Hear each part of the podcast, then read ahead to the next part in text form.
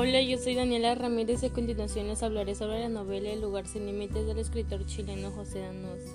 Y ahora les contaré un breve resumen sobre la novela El lugar sin límites. Esta novela se procesa en dos tiempos distintos. Por un lado, presenciamos el último domingo de Manuela, una travesti con quien Pancho Vega, un camionero de la zona, parece tener una fijación. Por el otro lado, conocemos la historia de la llegada al pueblo de Manuela y cómo es que logró ser copropietaria del prostíbulo que su hija la japonesita regenta.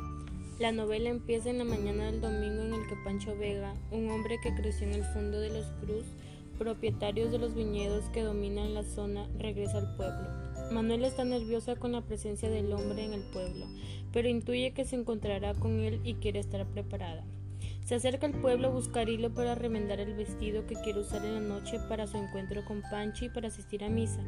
Allí se encuentra con el dueño del fondo, don Alejo Cruz, quien le anuncia una visita al prostíbulo para conversar con la hija de ella, la japonesita. Manuela le pide protección porque ella, al igual que todo el pueblo, sabe que Pancho Vega le tiene jurado. El hombre a quien Manuela teme nació y creció en el fondo de Don Alejo y ahora tiene una deuda con el patrón que le prestó dinero para comprar el camión con el que se gana la vida. Hace unos meses que no paga su deuda y don Alejo ha intervenido para que los fondos vecinos no le den trabajo.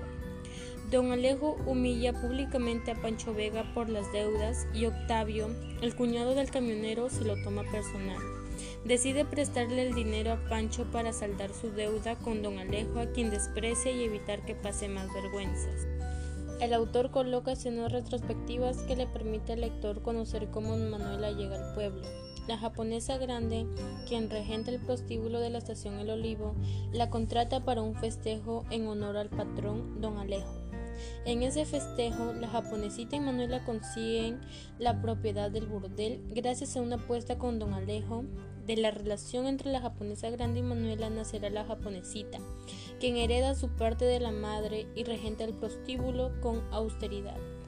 Como ya han podido escuchar en el pequeño resumen de la obra, se habla de muchos temas, por ejemplo los burdeles, las apuestas, la humillación, las deudas, y en mi caso voy a hablar sobre las apuestas y les contaré una anécdota de mi familia. Bueno, en el caso de mi papá, pues él perdía el dinero apostando en el casino, pues el dinero que él se perdía iba dirigido para la comida y para todas las cosas de la casa. Pero ya que él perdía todo eso, pues cuando llegaba a casa decía mi mamá que no tenía dinero y cosas así. Entonces pues se ponían a discutir y en fin pues el dinero ya estaba perdido. Lo cual no estaba bien porque obviamente ese dinero era como muy importante para la casa. Y pues ahora les voy a contar sobre el caso de mi abuelo. En el caso de mi abuelo, él tenía maletines de dinero, el cual los gastaba en los prostíbulos y en las apuestas. Tal era el caso que cerraba los prostíbulos solo para él y sus amigos y cuando terminaba la noche iba a casa, regresaba sin nada y llegaba borracho.